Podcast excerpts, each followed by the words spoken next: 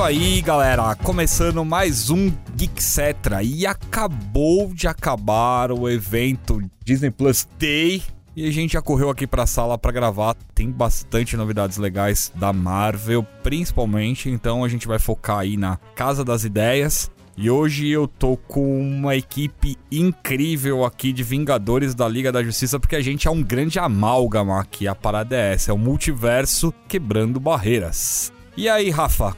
Para começo de conversa, boa referência, Amálgama. A gente teve aí esse grande crossover nos anos 90, que talvez não tenha sido tão grande assim, mas eu gosto. E nós tivemos velhas novidades, tivemos novas novidades e tivemos boas novidades. A gente teve aí prévias de Cavaleiro da Lua, de Miss Marvel, a gente viu o visual da Mulher Hulk pela primeira vez, embora assim um tanto discreto ainda, eu curti bastante. E você, Cleitinho? Eu fiquei abismado, o cara deu spoiler no começo do podcast já, cara. Esse é o famoso vamos queimar pauta mesmo, cara.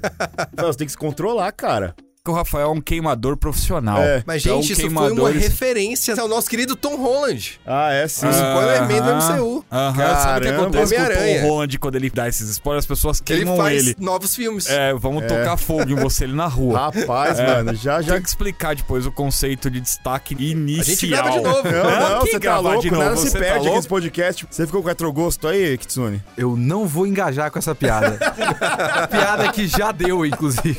Cara, não existem piadas que já deu, velho. Sempre vai ter o tio do pavê e o tio pra comer. É, o tio, o tio do pavê é, no caso, Anderson Abraços. É o, a lenda. O meu destaque vai pro departamento de design da Marvel, que o pessoal trabalhou a semana toda para fazer os vários logotipos que foram mostrados nessa live. Eu nos, adoro. Nos anúncios. Foi uma thread inteira da conta da Marvel só de logotipo.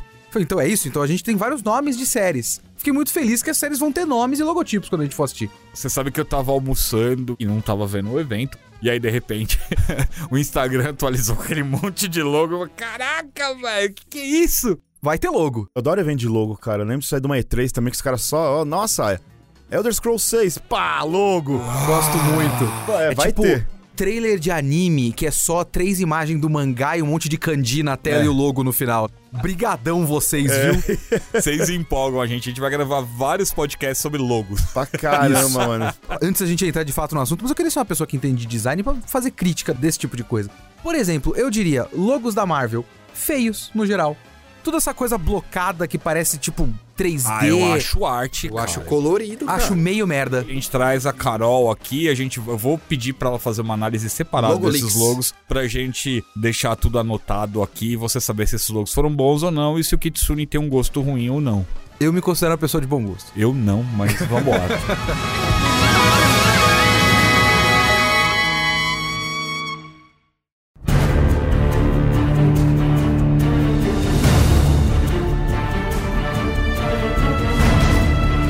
Começar pelo Cavaleiro da Lua? Vamos. Eu tenho um medo. Autocrítica. Não, uma autocrítica para fazer para mim mesmo.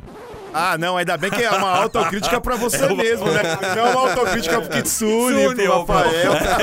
um dia vai rolar, né? Anderson, eu quero fazer uma autocrítica aqui pro Kitsune. Kitsune. Fica quieto aí, Kitsune, que eu vou falar de você.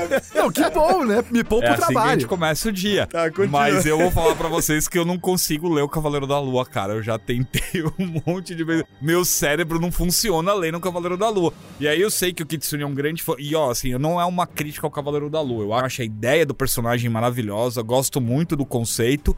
Mas, assim, quando entra nessa parada de loucura meio frenética que tem, cara, a maionese desanda, não desanda, não, velho? Eu tenho uma história com o Cavaleiro da Lua, porque eu fiz muita coisa de Cavaleiro da Lua e foi um dos primeiros personagens que eu traduzi quando eu tava trabalhando com a Panini. Eu peguei ele de uma fase que tinha depois do Warren Ellis. Os desenhos do David Finch, que era bonito Talvez pra caramba. Talvez seja, agora eu não tô conseguindo lembrar. Mas eu lembro que tinha um primeiro volume do Warren Ellis e depois mudou o roteirista. E aí depois virou uma fase do Jeff Lemire. Eu não peguei o Warren Ellis, mas eu peguei o resto e a fase do Jeff Lemire. E uma fase subsequente depois do Jeff Lemire. E também editei uns volumes da coleção histórica que tinha literalmente as primeiras histórias, assim, quando ele surge lá no Lobisomem. Eu não li o meião, assim, eu não li a fase do Bendis. E eu não li, sei lá, Marvel Knights, essas coisas eu não peguei. Mas o começo e as fases mais recentes eu peguei todas. Eu adoro o Cavaleiro da Lua é talvez o meu personagem Marvel favorito, junto com o Drácula da Marvel ridículo dos anos 70, que eu adoro, que é uma merda. Mas o Cavaleiro da Lua é muito legal, eu gosto da loucura. E eu gosto quando os caras sabem trabalhar, principalmente a fase do Jeff Lemire é muito boa, que ele realmente sabe trabalhar uma mistura da doideira dele com o misticismo. A progressão do Cavaleiro da Lua é uma coisa que me interessa muito, eu acho muito interessante. Inicialmente ele era só um mercenário e ele morre no Egito e ele é revivido na frente da estátua de um deus que é o deus Khonshu. Eu não lembro se ele é o deus da noite, mas é alguma coisa do tipo. Mas ele protege aqueles que viajam pela noite. Inicialmente, ele cria disfarces. Ele não é maluco. Ele cria, porque ele é só um mercenário, mas ele cria o disfarce de um milionário pra conhecer o mundo do crime, né, de pessoas ricas, e o disfarce de um taxista pra conhecer as ruas, né, Subúrbio ali. e os tal. subúrbios, a rua Sim. da cidade. Com o tempo, o pessoal, principalmente o Bendis, vai trabalhando não disfarce, mas o fato de que essas identidades estão começando a se misturar na cabeça dele. E ele cria personalidades. Ele começa a personalidades ter um piradas, assim. Transtorno dissociativo de identidade. Só que também tem o fato de ter sido revivido na frente de uma estátua de um deus. Então, quando você começa a misturar essas coisas, a fase do Jeff Lemire, por exemplo, tem não só o fato de ele ter múltiplas personalidades, como o fato de ter a coisa dos deuses egípcios e você não exatamente saber se as coisas são na cabeça dele ou se realmente são deuses egípcios. Porque deuses existem na Marvel, o sobrenatural existe na Marvel. É sobrenatural ou não? Se a série fizer isso, se ela trabalhar nesse limite do sobrenatural ou não sobrenatural, eu vou achar foda. E o Oscar Isaac é um p... ator. É um gostoso, ele é lindo. Você acha também, Rafa? Prefiro não comentar. Clayton, você gosta do Batman branco? Eu não li muito, porque na época que eu lia, Cavaleiro da Lua era um negócio. Ninguém liga, né? Vamos ser bem sinceros, o Cavaleiro da Lua nunca foi muito popular aqui no Brasil. Não sei nem se nos Estados Unidos ele era popular. Então chegava pouquíssimo material dele aqui na década de 80 e 90, que é quando eu realmente lia muito quadrinho. Aí teve esses lançamentos com o Benz, o pessoal, eles fizeram outro- outras coisas, né? Aham. E aí ficou mais acessível. Assim como, tipo, o Doutor Estranho, um monte de coisa que chegou, começou a chegar encadernado, os negócios aqui, ficou muito mais acessível. Mas era muito difícil você pegar uma história ou outra ali. E pra mim, hein, era basicamente isso que o Anderson falou. Era o Batman doidão da Marvel, tá ligado? Era o Batman com roupa branca da Marvel ali, que era o cara que saía à noite pra bater nos vilões. Ele, basicamente, ele não tinha superpoder, né, no começo ali. Não, ele tem um helicóptero É. e ele tem o batarangue dele, que na verdade são disquinhos em forma de lua. Ele é, É. basicamente Mas Batman. agora ele tem poder. Não, ele não tem poder. Ele tem contato com essas coisas sobrenaturais, mas ele não tem poder nenhum. Ele é só doido. Ah, tá. Porque. Isso eu- é legal. Então, porque eu pensei isso porque, assim, o, o, o boato que rola dessa série é que ele vai pegar essa parte mística do Cavaleiro da Lua, inclusive desse, do deus, né, o, o Khonshu. Khonshu, e eles vão formar uma equipe mística com o Cavaleiro da Lua lá, começando por ele. Ele, o Blade... É, que é os Filhos da Meia-Noite. é, Ah, o Filho da isso. Meia-Noite, ele, o Lobisomem, o Blade. Falaram que talvez o Motoqueiro Fantasma entre nesse rolê Doutor aí Estranho também. também. será? Não, tô falando do Justiceiro. Porque sim, não sei. Estão falando justo ser. E Justiceiro. agora Bom, é talvez. urbano, né? é, e agora talvez, né? Spoiler, talvez não. O. O pessoal Pode tá ser, falando. pode aí ser. que talvez ele entre no, no rolê Aham. aí. Então, se vocês não assistiram Eternos ainda, depois vocês vão saber por quê.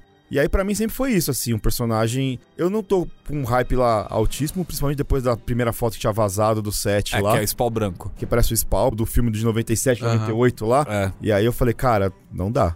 Essa foto não apareceu em momento algum no. É, no- o teaserzinho é, não tem o- esse o- momento. não teaser, tem. eles fizeram questão de, inclusive, manter tudo muito longe. O Sim. teaser não mostra o Cavaleiro da Lua, mas ele mostra toda a confusão mental Do dele com Mark as Spector. personalidades alternativas naquele isolamento dele ali. Então, já mostra que eles vão beber da fonte dos quadrinhos mesmo. E o que eu gostei do teaser realmente é pouquíssima coisa que a gente conseguiu pegar da performance do Oscar Isaac. E é muito engraçado quando a pessoa é ator, né? Eu invejo muito a habilidade, assim. A diferença de postura e expressividade do Mark Spector pro Duque Leto, do Duna, que, que é o Oscar Isaac também. Que o Duque Leto é a, a altivez e a superioridade e tudo mais. Ele tá um, um doido perdido na vida, como o Cavaleiro da Lua. Tá bem legal. Eu tinha visto um- alguém falando, algum, alguma dessas matérias falando que eles tinham confirmado uma das identidades que é ele usando um terno branco. tem uma fase É. que é começado pelo Warren Ellis, que é aquele volume Sim. que eu não peguei pra traduzir, porque eu cheguei depois desse volume já ter sido publicado. Que aqui ficou como Senhor da Lua. É porque em inglês é Mr. Knight, de Knight Sim. de cavaleiro, né? Mas Senhor Cavaleiro ia ficar muito estranho, ficou Feio. Senhor da Lua. Ele assume uma outra identidade de herói, porque ele é bem, bem Batmanzão, super-herói, uniforme e tudo mais. Aí ele assume essa parte de investigador, ele coloca um terninho, uma toquinha e investiga cenas do crime. É bem legal, é bem divertido. Falaram que vai rolar isso daí. Uma das coisas que eu tô mais ansioso pra ver é que, assim, realmente a leitura no quadrinho, cara, é bem difícil. Porque ele fica mudando essas personalidades, você não sabe o que tá acontecendo bem, se é na cabeça dele, se é no mundo real. Só que numa mídia mais dinâmica, como uma série, né, que se fosse animada ou um live action, você vai ter um impacto, um contato totalmente diferente com isso, né? Você vai ter mais facilidade pra saber o que que é, o que que tá acontecendo, o que não tá acontecendo, até por causa do vídeo mesmo ali, né? Uhum. Que tá por vir, né? Das sequências e tal. E eu, eu tô muito empolgado pra ver isso. Essa parte realmente eu tô empolgado. Sempre gostei do visual dele, achava muito bonito, principalmente a fase do David Finch, que é uma fase que, né, ele tinha um uniformezão clássico que parece justamente o uniforme que vazou da imagem, sem tratamento ainda, eu acredito que vai ter um tratamento pra melhorar Sim. aquele visual. Mas tô com uma expectativa legal, cara. Não é um hype, não é a minha a série que eu tô com mais hype da Disney Plus, mas é uma das que eu tô curioso pra ver. Uma coisa que eu achei legal é que também chegou a vazar um videozinho, acho que gravado de celular, alguma coisa assim, do Oscar Isaac treinando, Sim. dando os golpes, aí pegando o cara, aí dando uma gravata, aí jogando o cara no chão. Ele tá fazendo as cenas lá, e tá treinando nos bastidores. O cara tá se dedicando ao personagem. um adendo, interesses muito específicos meus nesse tipo de coisa, é, eu gosto muito de uniforme clean de super-herói. É uma das minhas frustrações com o Demolidor da Netflix, porque eu adoro o Demolidor, que é o outro Batman da É o Marvel. Batman Vermelho. Eu tive uma fase enquanto eu Batman estava pobre. É, o Batman Vermelho. Enquanto eu estava lá trabalhando com quadrinhos, eu, eu tive uma fase que eu tava completamente Batmanzado. Eu era o tradutor do Batman, o tradutor do Cavaleiro da Lua e o editor do Demolidor. Caraca. Todos os Batmans, cara. Ficou faltando só aparecer o, o Coruja lá, né? Que o é o Nemesis, o Coruja. Aquele Falcão Noturno da Falcão Marvel. Noturno da Marvel. Cara, aí você ia tá Eu precisava desses. Então, e o Demolidor, ele tem um uniforme super clean, né? Todo vermelho, o D&D no peito e o chifrinho. Sim. Aí os caras vão lá no seriado e a pior coisa, eu adoro o seriado do Demolidor da Netflix. Qual das temporadas que você gosta? Eu não vi a terceira ainda. Ah, então você não tá perdendo muito Eu vi a primeira e a segunda e eu gosto da primeira muito e da segunda tudo envolvendo o Justiceiro. A parte da Electra é bem ruinzinha, né? Nossa, Ah, a então você tá Electra- muito bem, A cara. Electra é horrorosa naquele seriado. É muito ruim. Mas aquele uniforme Simplesinha. meio vinho, todo tático, tudo bem que faz sentido, porque ele tem que proteger. Feio.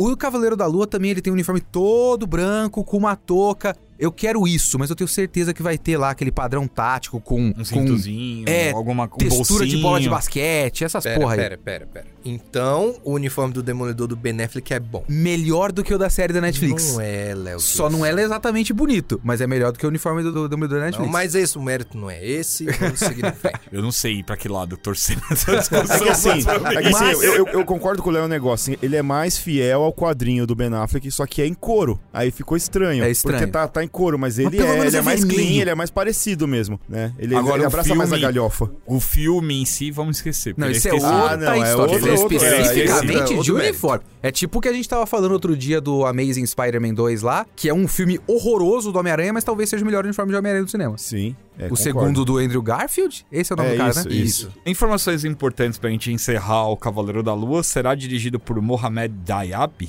e chega no Disney Plus em 2022. Isso. Esse Mohamed Diab, ele é um diretor egípcio, se eu não me engano, e é a primeira vez que ele faz alguma coisa hollywoodiana. Legal, então é a né? estreia Eles, dele. Eles têm ido buscar alguém no Egito, até por causa dessa questão de Khonshu e Sim. toda essa mitologia. E parece que a história vai se passar do- no Egito também, né? Então, porque não só ele vai e vai depois voltar pros Estados Unidos, ao que parece pela sinopse oficial, se passa no Egito toda a história. Vamos ver o que isso quer dizer. É, então se for ali uns 10 primeiros episódios, 8 primeiros episódios, né? Que é a, a quantidade de episódios médio, né? Dessas primeiras séries ali da Marvel, dá pra passar no Egito tranquilamente e só no final ele vir pra cá. Pequena pergunta, porque eu vi só WandaVision, eu não vi o Falcão, eu não vi Loki. WandaVision eu vi porque uma coisa que eu amei em WandaVision, episódios de 25 minutos. Os outros são aqueles episódios de 40 minutos, que nem série Prestige de televisão? Ou é tudo meia hora? O Falcão e Soldado Infernal tem episódio de 45 minutos. Ah, Loki tem uns episódios um pouco mais curtos, mas eles também não são de 23, eles são um pouquinho mais longos, Ah, 30, 30 e 35.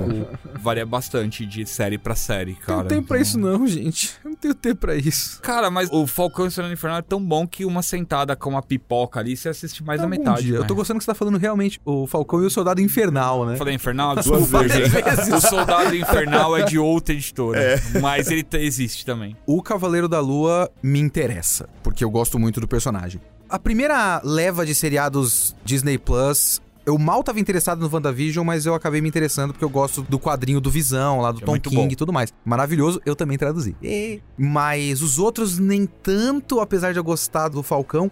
Mas quase toda essa leva de seriados live action que a gente vai falar agora me interessa. A Mulher Hulk, por exemplo, ela aparentemente vai ser uma série, pela sinopse oficial, vai ser uma série de comédia. Se for baseado na fase do John Byrne, é a comédia total.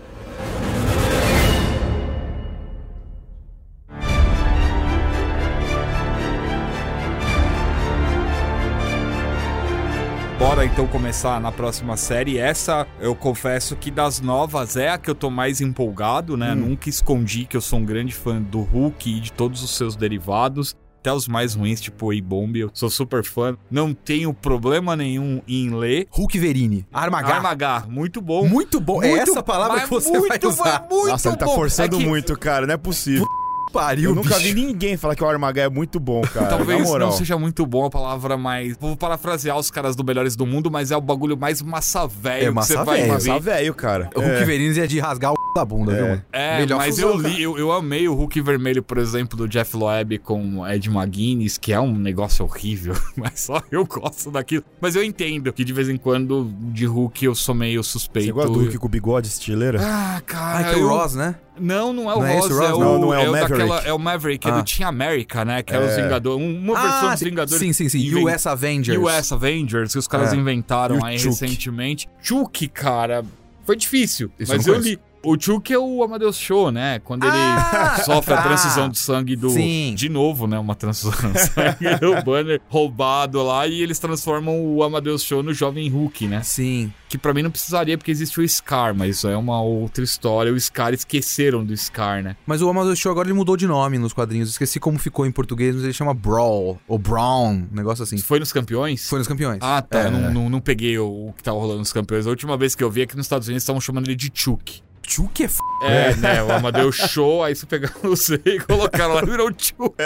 soa horroroso. Pô, não teve um negócio que era, era um Hulk com cabelo branco e os caras só invertiam o nome do Hulk? Teve, Na teve. fase que, tudo, era, foi aquela fase a- todo mundo tinha um Avengers- martelo, todo mundo Não, tinha um não, machado. não foi, não, não foi Avengers vs X-Men. Não, era aquela fase que todo mundo pegou um machado. Mas eu sei que esse personagem era o Hulk. Era o Hulk, só que, tipo, Ele chamava Cook. horroroso. Era E um que Hulk todo mundo sabia que era o Hulk. A Marvel tentou causar um mistério. Nossa, quem é esse, Esse novo cara. personagem? Nossa. Era o tipo Hulk cinza com cabelo moicano branco. Horroroso, não sei de onde os caras tiram esse negócio, cara. A fase do Burn da Mulher Hulk vai sair pela Panini em breve. Eu vou trabalhar nesse negócio. Então eu vou ler em breve. Eu vou ser contratualmente obrigado a ler. Mas eu não conheço. Eu li um pouco da fase do John Byrne, que assim, eu gosto da Mulher Hulk nos quadrinhos, mas também é uma personagem que sofre muito na mão de cada um dos roteiristas que aparece, né, cara? Cada um quer inventar uma coisa nova. Eu acho que o John Byrne foi o cara que melhor conseguiu brincar com o lado mais slice of life da Mulher Hulk, assim, do dia a dia, os encontros, né? As defesas que ela tinha que fazer de casos extremamente curiosos sou suspeito com Mulher Hulk, então tem algumas coisas que eu tô louco pra ver na tela. E aí a, a série vai ser protagonizada pela Tatiana Maslany. Uhum. Ela interpreta vários personagens ao mesmo tempo em Orphan Black. Orphan Black, então acho que ela vai exatamente. entregar um senhor trabalho, uma senhora performance em Mulher Hulk. Tô muito empolgado pra ver ela em ação. Eu não assisti o Orphan Black, mas é uma pena que ela deve ficar na forma humana muito pouco tempo, né? E aí toda a parte de captura de movimento foi ela que fez também, né? Putz, ela vai ser toda em CG que nem o Hulk? É. Ela tem que ficar maior, né? Ela não vai ficar fortona. Com corpão e Aham. tal. Então, não que a atriz não tenha, tá, gente? É só o corpo Hulk, né? Aham. E a gente vai ter também a volta do Tim Roth como Abominável. Vai ter isso, né, cara? Ai, Ah, mas o Abominável já voltou, né, gente? Ele O já voltou no Shang-Chi. Ah, é tá verdade. lutando contra Eu não vi o o, filme, mas eu ouvi o falar.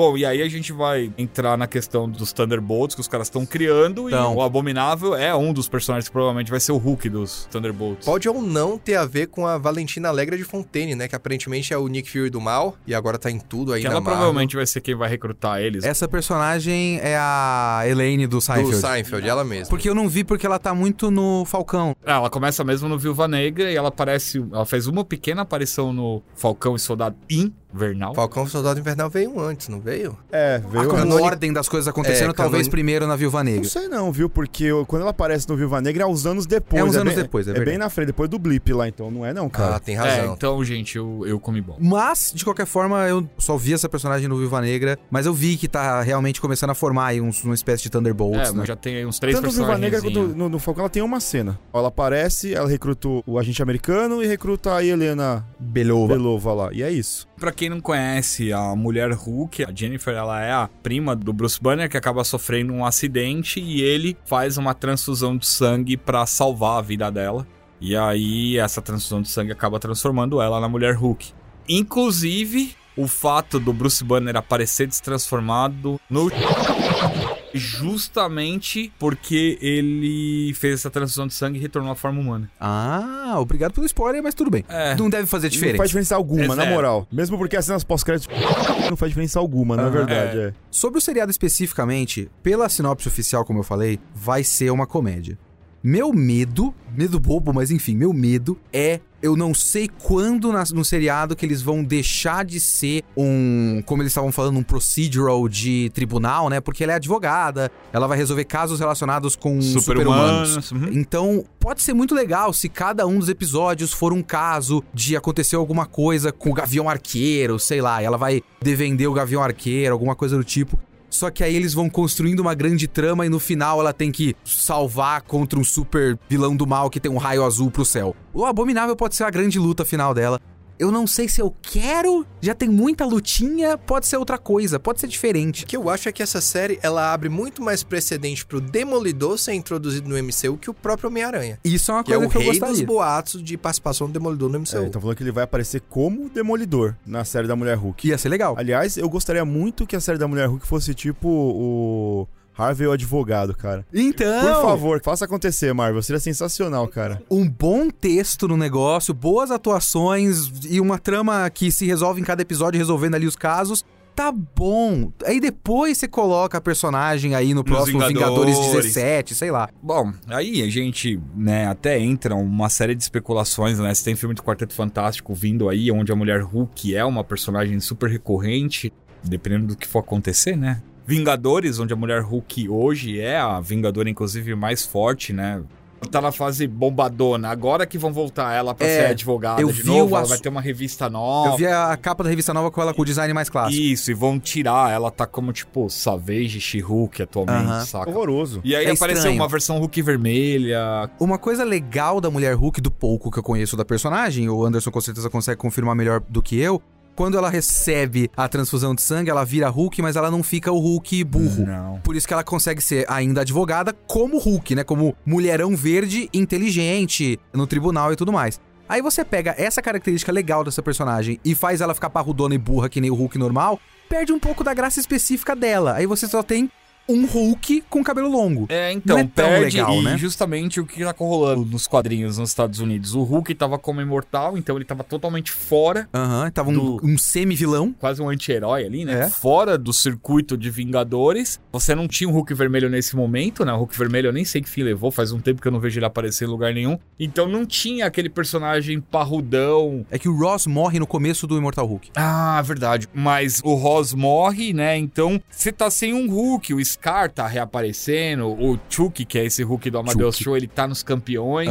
Então, assim, tá sem um Hulk. Aí o que eles fizeram? Eles jogaram essa selvageria nas costas da mulher Hulk. Inclusive, esses dias atrás aí, eu vi uma capa, assim, enquanto você tá vendo as novidades da semana. Eu vi uma capa que era The Winter She-Hulk. Uma coisa bizarra, assim, O sabe, Winter cara? She-Hulk é foda.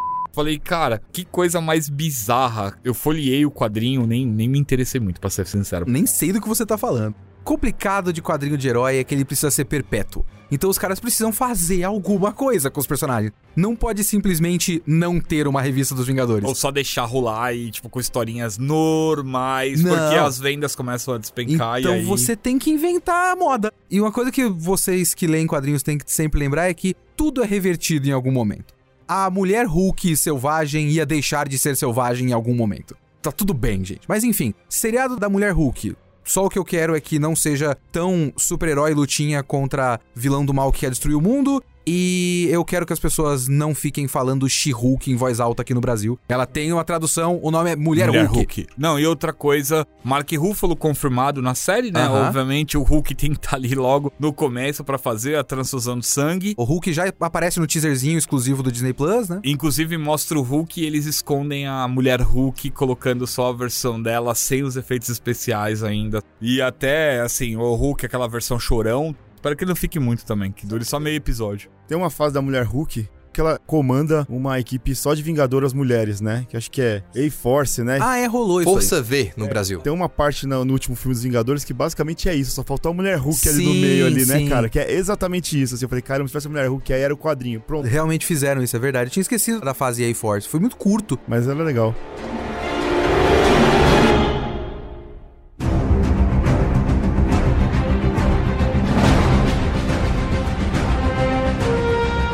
Acabamos a mulher Hulk e entramos na Miss Marvel. Confesso que a Kamala Khan foi a personagem que eu menos li, cara. Eu, eu li bastante Capitã Marvel, mas eu, Miss Marvel eu li muito pouco. Então eu vou tocar a bola pra vocês, porque eu manjo bem É, pouco. A, a Miss Marvel, eu, eu li o começo dos quadrinhos muito mais por causa do Mais Morales, que eu lia muito Mais Morales, e aí, como ela começava a interagir bastante com ele lá, principalmente depois que rolou os campeões, então eu comecei a ler, eles chegaram até a ter um, um aferzinho ali, os Acho dois sim. dando uns beijinhos aqui e ali. Esses adolescentes de hoje. Na verdade, o Miles é um pegador, cara. Chegou a pegar a Gwen lá. Pegou a Gwen Aranha. Ele tem um romance com a personagem original dos quadrinhos dele agora, que é tipo a filha do Abutre. É, exatamente, que ele é filha de vilã e agora ela quer ficar boazinha e É. faz tipo, tipo uma Black Cat dele, assim, sim, agora. sim. E aí ela é uma inumana, né, que é super fã, assim, absurda da, Otaku. da Capitã Marvel. Ela é muito otaku de herói, né? É, de herói em específico. Ela é fanfiqueira, é, né? Fanfiqueira pra caramba. Mas ela é muito, muito é, fã da Capitã Marvel, da Uhum. Carol Danvers, né? O que no MCU é meio estranho, já que a Carol Danvers nunca tá na Terra. Tá aí uma coisa que eu não tinha pensado, Clayton. Mas a gente não sabe o que aconteceu de lá pra cá. Eles vão ter que dar um jeito nisso em flashbacks aí, a né? gente vê no teaser ela, tipo, comparecendo a uma festa em homenagem à Capitã Marvel, que a gente vê uma estátua dela toda brilhante e ela criando o uniforme heróico dela baseado inteiramente no da Capitã Marvel, inclusive um capacetezinho de papelão. É, Então, bem engraçado aquilo. alguma carreira como super-heroína na Terra, a Capitã Marvel deve ter tido nesse meu tempo. Eles Cara, vão ter que criar fora de quadro, É. porque de fato, nos filmes, o filme da Capitã Marvel se passou nos anos 90, muito localizado, ninguém viu o que aconteceu. Sim. E aí nos Vingadores ela chega e bate no Thanos e vai embora. Vai É embora, que- Será é. que ela vai embora? Ela vai Não, embora. ela vai embora. ela não, ela vai ficado, embora, né? cara. Se Não, você ela vai as- embora no primeiro. E aí no ultimato que acontece depois da luta contra o Thanos e depois do Tony Mas, Stark mas morrer. cara, mas no Shang-Chi aparece ela também, ela tá fora da Ela tá Terra fora da também, Terra. cara. Ah, então. Aí realmente é um problema que eu não tinha parado pra pensar. Entendeu? O que eu li de Capitã Marvel, eu li alguns encadernados, eu vi aquela animação Marvel Rising, e quase sempre ela tá numa posição de liderança. Se ela tá em um grupo de super-heróis jovens, Ela tem isso, ela né? é uma voz Não, mas que então. não, mundo não, sabe. não, pera, não, não, pera, peraí, pera. peraí, peraí. Você tá misturando os personagens. A gente tá falando de Miss Marvel, Miss não? Marvel, É. isso, isso. Miss Marvel. Geralmente ela tá numa posição de liderança. Cara, Ela é uma voz que todo mundo segue, que todo mundo respeita. É, nos próprios campeões ela costuma ser uma presença um pouco mais forte, assim. É, você tem basicamente, assim, três pessoas ali. Campeões começou com uma formação bem estranha ali, esses novos campeões, né? Que você tinha o Miles, a Miss Marvel, o, O Amadeus. Cho, o Nova Alexander, o Ciclope. O e a- jovem Ciclope. É, o Ciclopinho. o Ciclopinho e a filha do Visão. Vive Visão. Exatamente, que era daquela fase sensacional do Visão lá, que ele vai Sim. no subúrbio lá, que é muito legal. que já tava nessa primeira parte no começo, tava, né? Tava, O tava, tava, tava o Amadeus assim, Cho Chuck. tava. E aí você tinha essa formação, então... Você não via muito bem um líder, é um, é um bando de moleque que, na verdade, você tinha o Alexander, o Miles e a Miss Marvel, que faziam parte dos Vingadores mesmo. E aí, eram os Vingadores do All New Marvel Now, naquela época lá. Aham. Que era com o Sam Wilson, com a, a poderosa Thor, Jenny Foster. Era os chatão. Exatamente, eram uns chatão. E aí eles falam assim: Meu, a gente não concorda com essas coisas que vocês estão fazendo, a gente quer fazer do nosso jeito. Inclusive tem uma capa muito legal que é os três queimando as carteirinhas Sim, de Vingadores, É assim. bem legal. Que é muito da hora. Então eles acabam formando os campeões por causa disso, né? Agora, a Miss Marvel mesmo, ela tem uma extensa revista dela mesmo, né? Que ela agia sozinha, até ela descobrir os poderes. Tem todo aquele negócio do descobrindo a ser herói, que sempre tem no começo, né?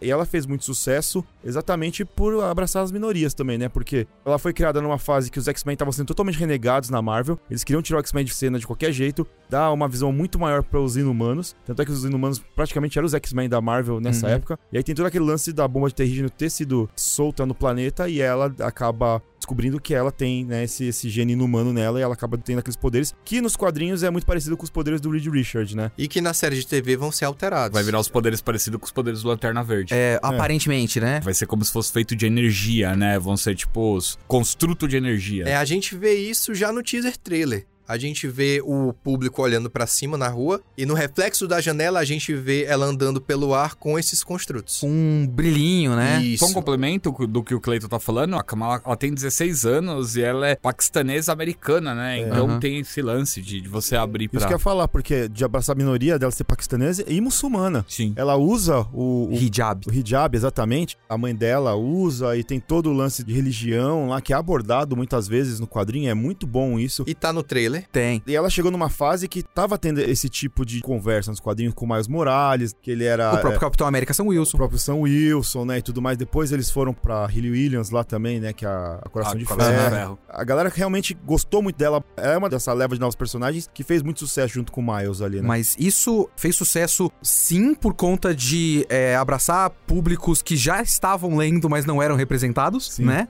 Por ter essa jornada que o Clayton falou de se descobrir herói nela, é muito interessante porque ela tem aquela coisa da Capitã Marvel, de ser fã da Capitã Marvel, e lentamente se entender como não, eu não sou a Capitã Marvel.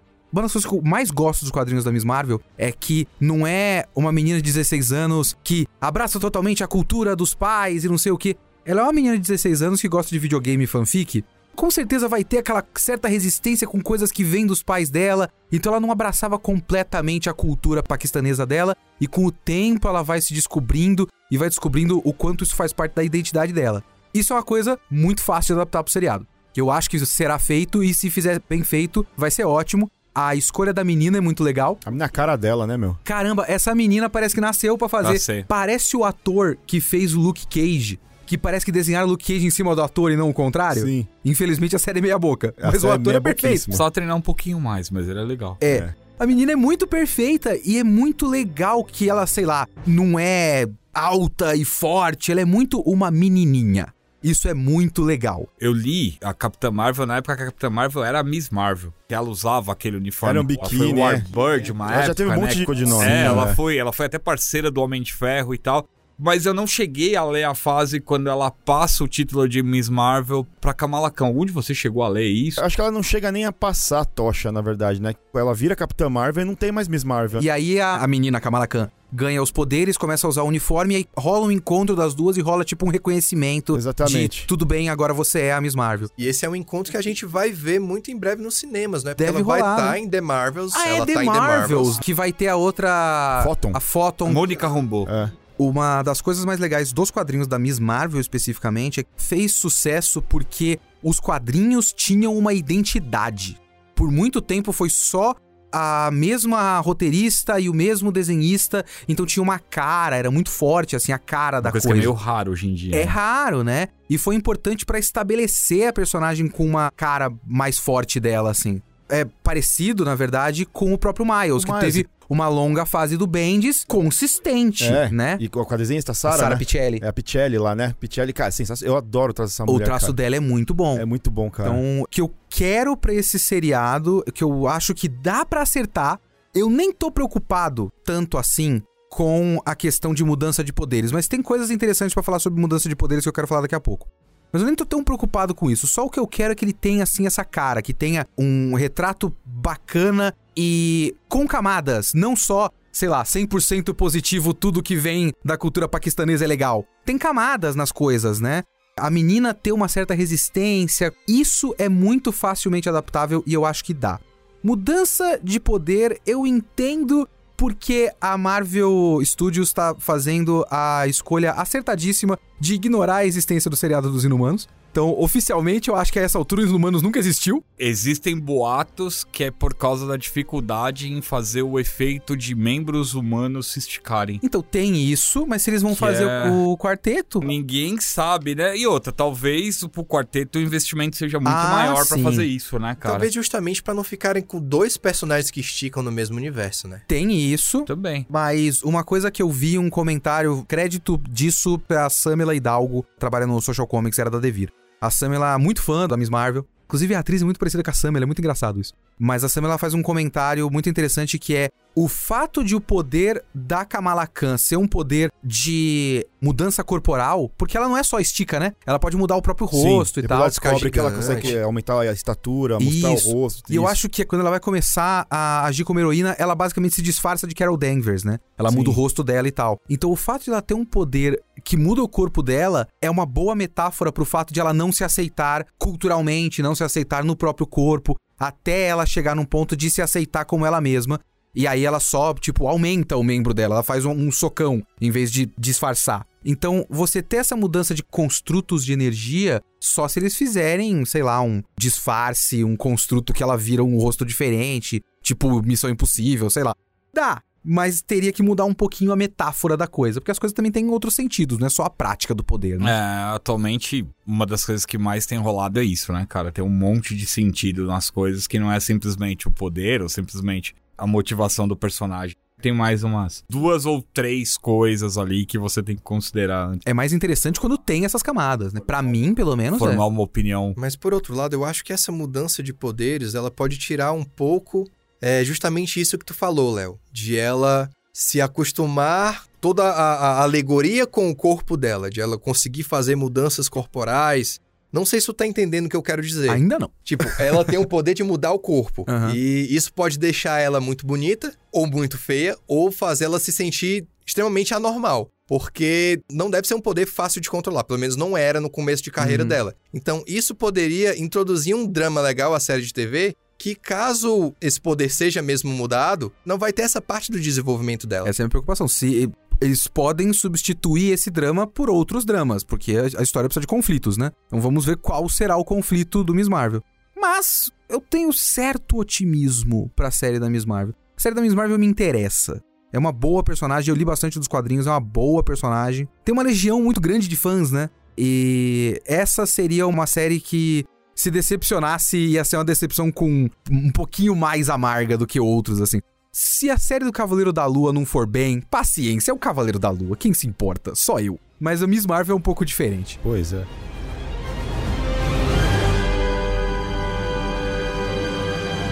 E agora a gente vai pra uma que eu acho que vai gerar uma polêmica enorme e vai provavelmente rolar uns retcons pesados aí em outros personagens, que é Secret Invasion, né? A invasão secreta. Hum, Potencial é infinito. O potencial de dar uma cagada. potencial pro bem e pro mal é infinito, Eu acho que não era a hora ainda de invasão secreta, cara. Hum, Podiam trabalhar primeiro com esse lance do Kang e tudo mais, e Piri Pororó, e depois ir pra invasão secreta, que eu acho que tem um lance que os caras podiam fazer tão legal nisso. Porque, por exemplo, se for igual a invasão secreta, o novo, da década de 2000 e pouco, um dos maiores peões aí é o Norman Osborn, na invasão secreta, né? Ele, inclusive, ele é o cara que sai como herói do negócio ali. Ah, mas aí eles sempre colocam uma função em outro personagem. Sim, mas aí é que tá.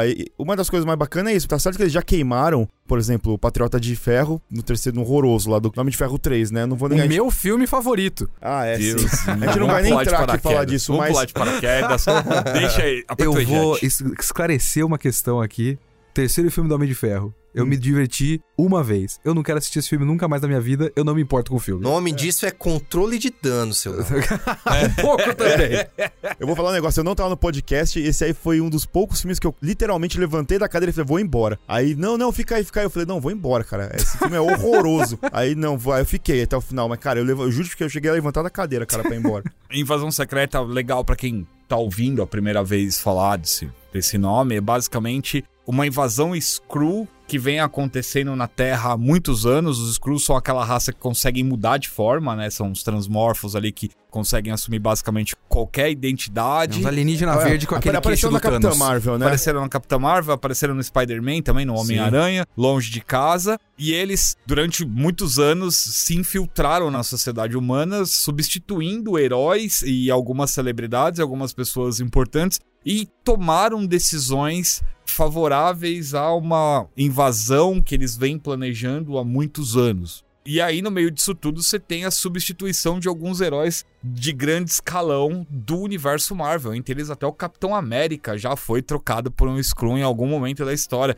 Avengers, né? The É. Mightiest Heroes. Tem um Capitão América que foi trocado por um Skrull ali, inclusive faz um monte de sacanagem. Esse é o plot principal da Invasão Secreta. E aí você tem um cara que é o Nick Fury, cara dificilmente dobrável, né? Tá sempre desconfiando de todo mundo. Na época levantou uma equipe pra caçar esses Skrulls aí e basicamente eu acredito que esse seja o mote principal desse Invasão Secreta também. Pergunta do coração pra vocês aqui na mesa. Vocês, assim, realmente gostam dessa saga? Eu não li a saga de verdade. Eu tenho esse problema, porque quando eu tava lá trabalhando com os quadrinhos, saiu boa parte dessas coisas naquele Marvel Deluxe.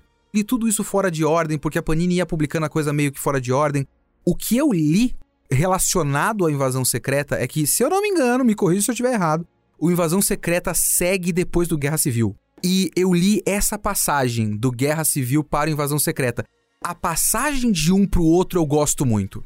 Porque você tem uma coisa que é bombástica e que você já tá num nível ali de desconfiança entre os heróis, porque eles se chocaram numa grande guerra civil, veja bem. E aí, depois disso, as coisas vão meio que lentamente acontecendo até rolar um estalo. Falando, não, peraí, tem uma invasão secreta. E aí você começa a perceber lentamente a coisa acontecendo. Eu gosto disso. A saga em si eu não li. Por isso que eu ia continuar o que você estava falando, que você acha que não devia acontecer agora. Eu acho que ia ser muito da hora se o que acontecesse é você teria vários filmes Marvel, mais ou menos eles fizeram isso. Tem o Capitão Marvel e depois tem o Homem-Aranha com um negocinho ali, né? Ir construindo lentamente isso durante outros filmes que não são tão grandes. Filme urbano, assim, você tem uma história. Séries. Séries, a história do, do Gavião Arqueiro, uma história de, sei lá, do Falcão, o Soldado Invernal. E aí tem elementos que estão ali, você vai vendo sinais até que tem uma invasão de, de E se eles descobrissem que o Demolidor da Netflix era um Screw e o verdadeiro Charlie Cox é o que tá guardado Então, no mas- porão? então, Coisas desse tipo. Eu vou explicar pra vocês porque é da pergunta. Você, você gostou ou não, Anderson? Então, cara, assim, é. Não que eu não gostei, eu achei legal, mas na época a Marvel usou justamente pra fazer o. Vou parafrasear o Rafael aqui, que foi um Damage Control. Porque eles usaram alguns personagens que os roteiristas fizeram lambança nas suas revistas e falaram: não, esse cara é um screw. Aham. E aí, beleza, o outro tava guardado ali num cantinho, então traz o cara de volta, isso nunca aconteceu. Inclusive, algumas coisas, como tipo a revelação de identidades do Peter Parker e outras coisas, usaram Damage Control total pra reverter isso, né? E você, Rafa? Eu não li, mas eu tenho questionamentos. Porque da última vez que a gente viu os Skrulls no cinema, eles eram aliados. Eles eram aliados nos anos 90 e eles são aliados hoje. É, não, não. Nos seus É. filmes você tem duas facções bem claras. Você tem o Sim. pessoal que é meio do mal e tem uns que ficaram lá É, que queriam ficar pessoal na que Terra. só quer se esconder, né? Como toda raça, cara, tem a galera que quer ficar de boa ali só tomando seu chopp e quem quer No guerra. Capitão Marvel ficou bem claro. Tinha uns Skrulls lá que eram meio babacas e queriam invadir e conquistar, e tinha os lá que só queriam se refugiar. E aí eu acho que os que estão no final do Homem-Aranha são os refugiados, inclusive. Eu acho que tem a filha do cara lá que tá, já tá, cresceu lá. Talos, eu acho. É isso. Isso pode dar um pano pra manga legal pra série de invasão secreta, porque aí a gente vai ter duas facções de Skrulls. A gente vai ter os Skrulls que querem invadir e a gente vai ter os Skrulls aliados que estão ajudando os prováveis Vingadores ou os heróis que eles vão usar, a gente não sabe quem, contra eles. Principalmente Aí a gente já né? tem alguém ali pra saber o know-how de como eles funcionam e como os heróis devem agir. Eu acho que isso seria um contraponto bacana pra gente acompanhar na tela. Por que, que eu perguntei isso? Eu tenho a impressão de quando você fala de invasão secreta, todo mundo vai direto pra esse ponto que eu falei pra você. O Norman Osborn dando um, um golpe de mestre no final dessa saga, virando o Patriota de Ferro e tomando toda a tecnologia Stark. E aí o que a galera gosta é do Reinaldo Sombrio, que vem depois. Não necessariamente da invasão Ah. secreta, porque a invasão secreta é basicamente o que o Anderson falou. Era pros caras chegar e falar assim: nossa, a gente fez merda com a Electra. A Electra era Screw. Nossa, a gente fez merda com o Wolverine. O Wolverine era Screw.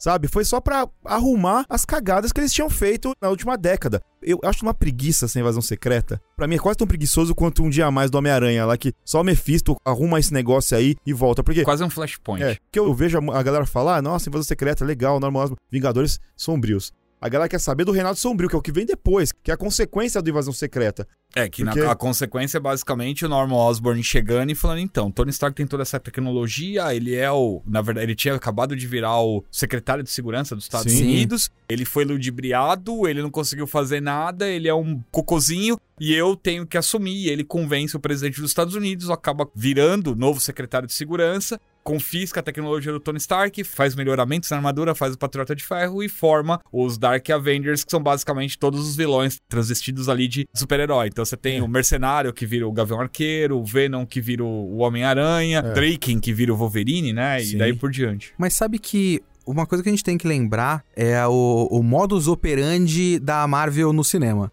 que é a série da Invasão Secreta não vai ser a adaptação da Invasão Secreta. Não, não vai, como O a Guerra negócio Civil não foi também. Exatamente, a Guerra Civil é basicamente uma sombra do que é a Guerra Civil original. Nem existiam os E personagens. não tinha como ter a Guerra Civil exatamente como nos quadrinhos, porque não tinha todos os personagens. Assim como não tem como ter a Invasão Secreta ou o resultado da Invasão Secreta, porque a gente não tem o próprio Norman Osborn. O que eu acho que deve acontecer é que é o seguinte: quando você tem um grupo de personagens como os Skrulls, que são lá os transmorfos e tudo mais, e você só tava usando eles até onde eu lembro, até aquele momento, numas tramas ali muito específicas com o Quarteto Fantástico, o Super Skrull de vez em quando. Ah, eles se disfarçam de alguém, e aí. Que é basicamente Scooby-Doo. Eles estavam usando os caras como vilão de Scooby-Doo. Os caras, alguém, em algum lugar, pensou no potencial oculto do negócio de, peraí, dá pra gente fazer uma trama de espionagem interessante aqui e eles estão infiltrados nos Estados Unidos e no mundo todo desde sempre. Como conceito, é muito inteligente. Aí os caras usaram pra um negócio estúpido nos quadrinhos, mas a ideia central é muito boa. Eu realmente acho que eles vão pegar só a ideia central. Cara, é que parece pra mim, assim, vendo, e eu falo porque não acho interessante os caras fazer agora. Assim, foi a mesma coisa do Viúva Negra. Não, vamos dar um filme aí de participação pra Natasha aí, só pra falar, olha aí, toy Natasha. Porque parece que é isso, ó, o Nick Fury Toma aí uma série de consolação aí pro Samuel Jackson, porque é o Samuel Jackson. Aham. Toma aí um negocinho aí, vamos fazer invasão secreta porque ele é espião e tem, tem uma participação boa na série, nos quadrinhos. Porque, cara, eu não vejo o que, que isso aí vai agregar no universo Marvel agora. Tem uma outra coisa, que aí talvez é mais um elemento, que são os Kree nessa parada. Quanto de Kree apareceu até agora? Só o, o Ronan. Rona. E esse Aí o citado cara- mais ou menos nos Guardiões da Galáxia. O Jude Law lá no filme da É, Capitã Marvel é um, é um crime. é um né? É, aparecer. Não, os Kree são bem citados lá. Tem todo o começo do filme. É na Sociedade Kree lá do Capitão Marvel. Mas é Mas muito pouco é como, pouco. como sociedade cria, é pouco. muito pouco. A não ser que eles criem a Guerra Cris Cru, né? E a Guerra Cris Cru é um conceito interessante também. Você acha que o pessoal gosta mais do resultado do Invasão Secreta do que do Invasão Secreta? É. Invasão Secreta não é filme, né? É seriado. É muito possível que ele esteja sendo usado só como ponte pra alguma outra coisa. Sim. Sim. Então ele não vai ser uma grande saga. É só um negócio que, ah, e agora a gente preparou, colocou o personagem X aqui na história, tipo a série do Loki que agora existe o Kang. Então, agora tem o personagem tal, agora tem não sei o que, agora a gente preparou que tal personagem, eles dão uma invertida em alguma outra coisa, segue o jogo, esqueceu Invasão Secreta pra trás. Deve ser muito isso que eles vão fazer. E lembre-se que tem uma equipe das trevas sendo formada aí por baixo dos panos, que tá todo mundo chutando que seja os Thunderbolts, mas que pode ser também os Vingadores Sombrios. É. Já tem a versão do Capitão América, que é só trocar uniformes, já tem a versão do Hulk, que é só meter uma massinha ali por cima e já era, né? E daí você vai construindo todo o resto, né? Enfim.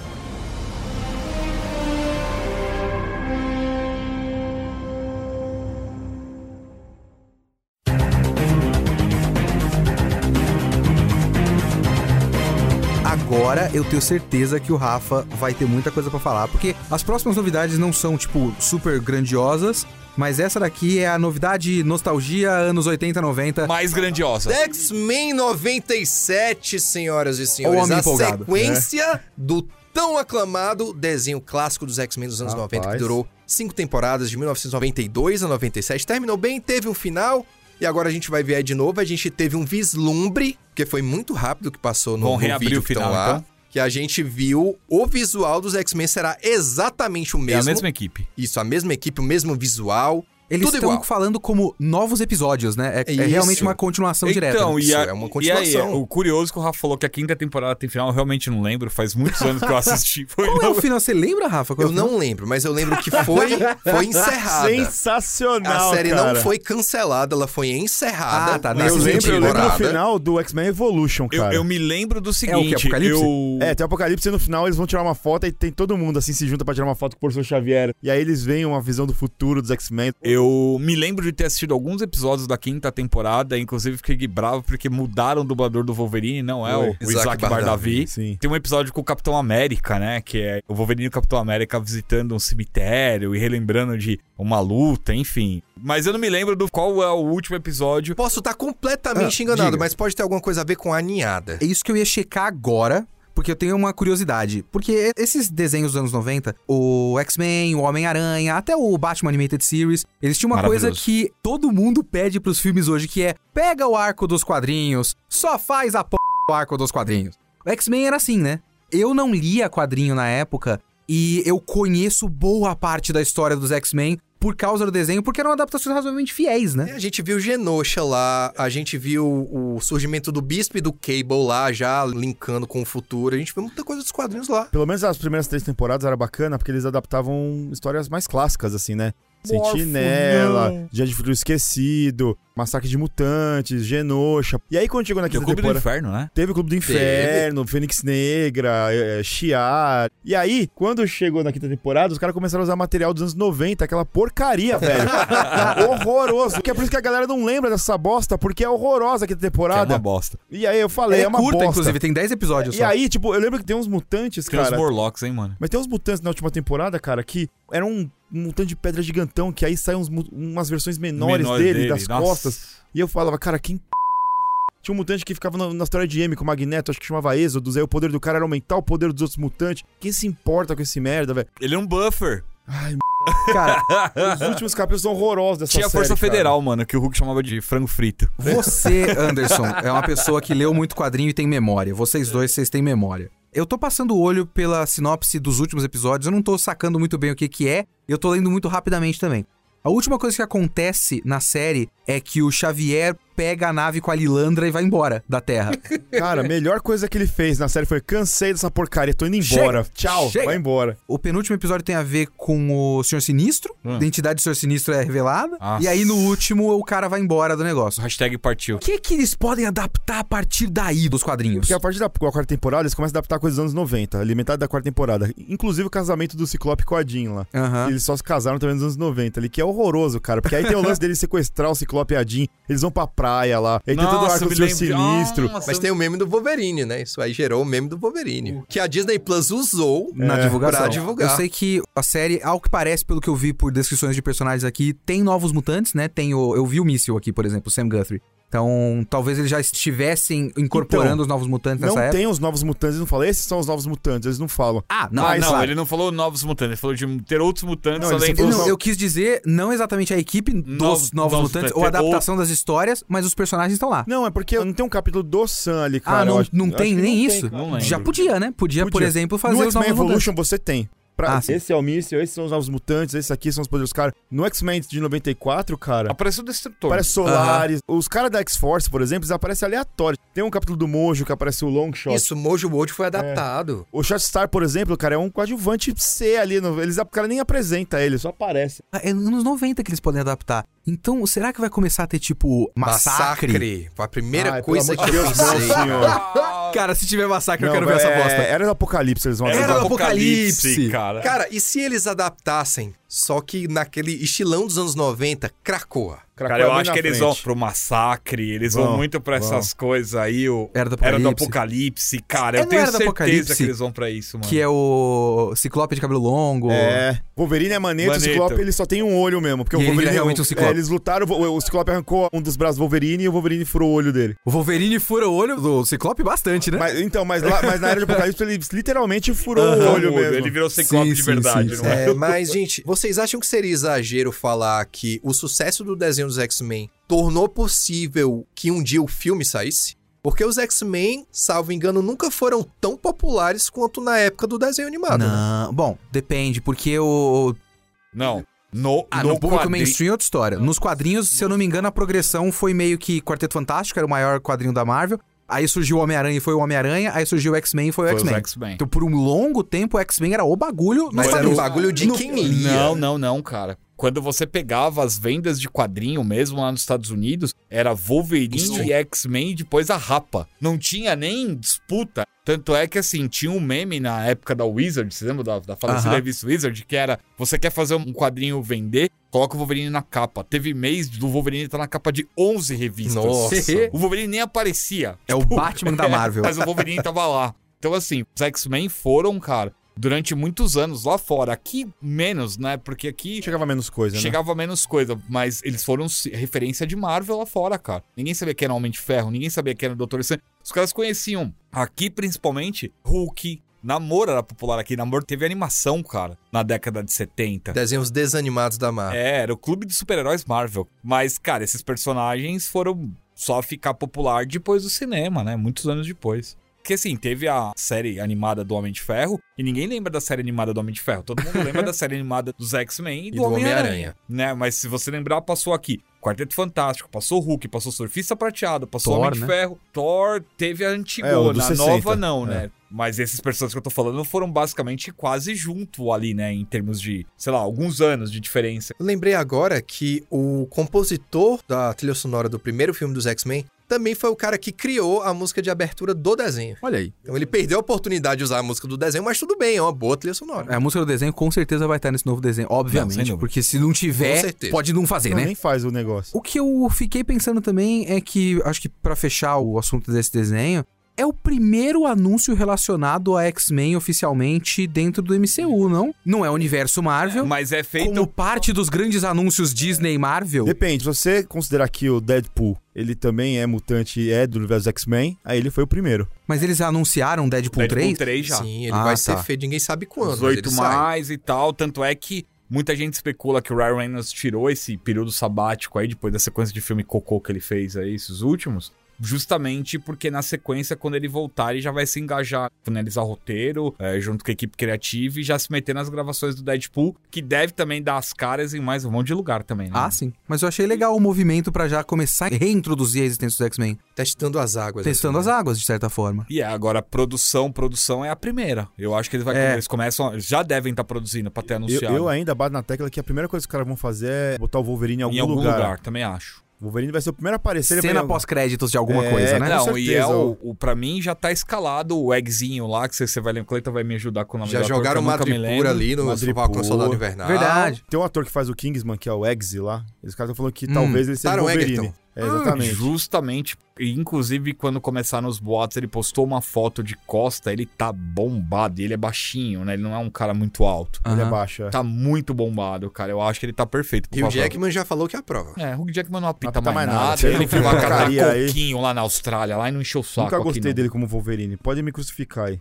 Ah, e eles vão. É, Ah, pode falar, cara. Wolverine no 1,90m e galã, vão. cara. Aonde? Que Wolverine é esse, ah, mas velho? o próprio cara também é um homem bonito e jovem, né? Quem? O tal do Eggsy aí, né? Não, tudo Taron bem, Egerton. mas... mas pelo menos Cara, ele... ele é baixinho, palma, parrudinho. Mais Wolverine, parrudinho. eu não sei você, quando você lia os quadros de Wolverine dos X-Men. Pra mim sempre foi um cara baixinho e parrudo, parecia um tequinho de guerra, cara. O que eu penso, no, além dele ser baixinho e parrudo, que é uma coisa interessante porque você tem vários biotipos diferentes, eu sempre penso no Wolverine numa questão de ele ser um cara com a cara de velho carrancudo. Porque ele é. Porque ele é exatamente isso. Mas você concorda comigo que é mais fácil deixar um ator novo com um cara de mais velho do que um cara mais velho com cara de novo? Bom, sim, mas É. o que que isso importa pra essa discussão? É o que eu tô falando que é, tipo, em vez deles pegar. Porque é um cara que ele pode ficando mais velho, em vez dele pegar um cara, Ah, você entendeu? tá, e, ok. e, pô, o Robert Downey Jr., por exemplo, os caras não conseguem disfarçar mais, cara. Nossa, o Robert Downey Jr. com a cara com CG. Qual era o filme? Guerra Civil. Nossa, que coisa Que ele horrorosa. explica, né, a... Tecnologia do mistério lá. É, é isso que eu tô falando, que é um cara que eles pegam novo, eles deixam o cara um Você pouco não mais velho. Homem-Aranha, É. spoiler. Tá, tudo bem. Ele, ele, ele deixa um- ele com uma maquiagem deixando o cara um pouco mais velho e o cara faz, sei lá, mano, uns 20 filmes aí. É, mais teve o frente, tá X-Men também, né? Que os caras deixaram o Magneto e o Xavier com cara de jovens. Ah, é, foi no. no Nossa, Origins. Wolverine lá. Isso, É, Origens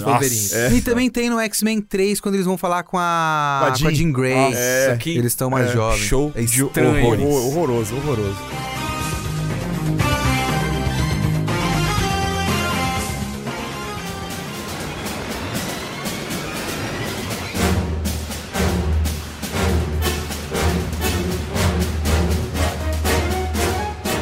Agora a gente vai entrar na nossa sequência de logos pra delírio de Leonardo Kitsune. Uh, logotipos! Vamos falar de logo!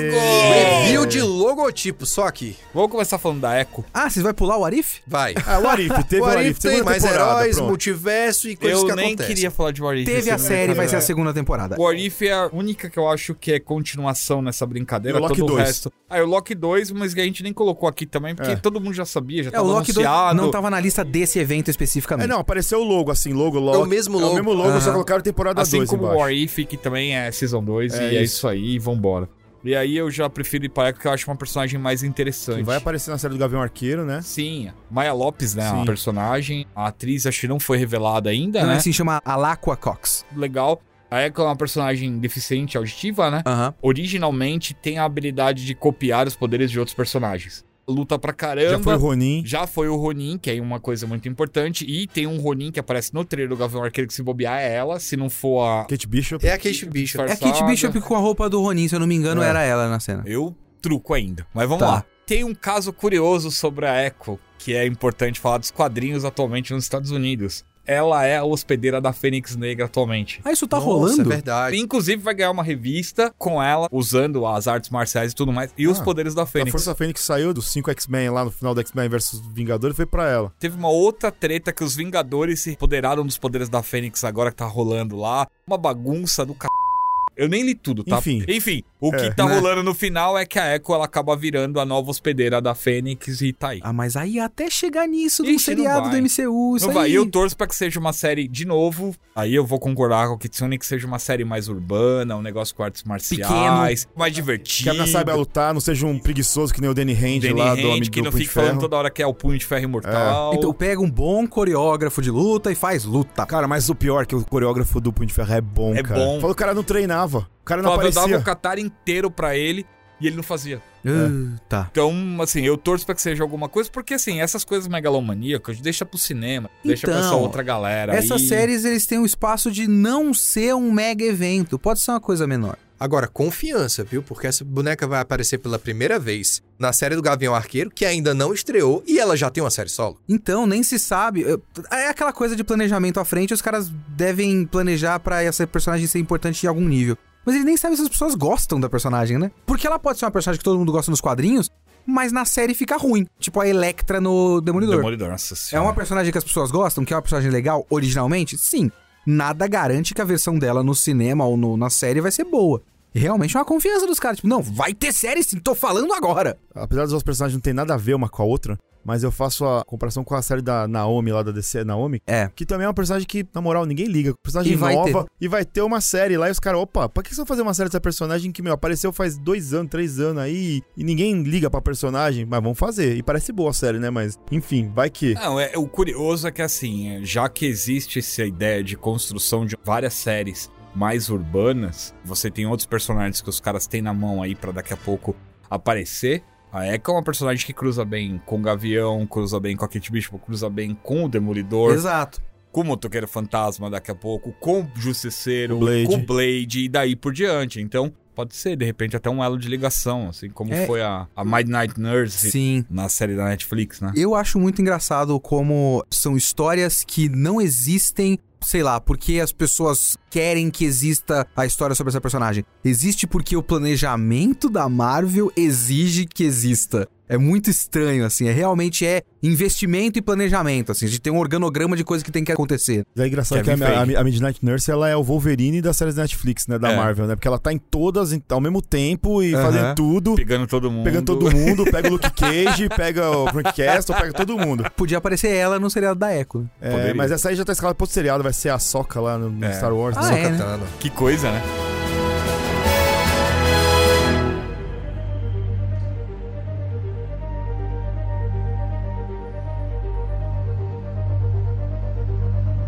Pra uma outra animação?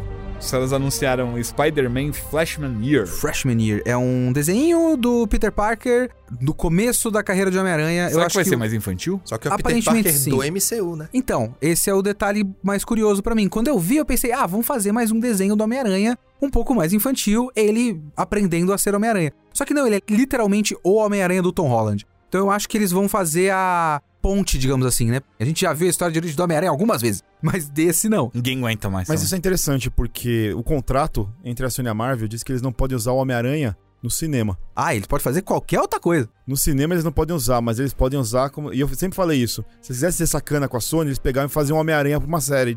E ficava no Disney Plus forever ali, sabe? Aham. Então, o que eles vão fazer é pegar esse Homem-Aranha, eles não precisam da autorização da Sony pra pegar e fazer uma animação deles ali, que é mais barato, Sim. né? Porque agora o Tom Holland ficou caro pra fazer série do Homem-Aranha É. só pra colocar ali, né? Aí que tá, não se sabe se ele vai fazer a voz do personagem. Talvez não. Talvez seja um outro moleque aí pra dublar o. Ele fez em What If? Era eu não ele? acho sei. não era ele no Arif, cara. Eu já falei, tem espaço pra outros Homem-Aranha, né? Miles Morales, Mia O'Hara, Ben Haley.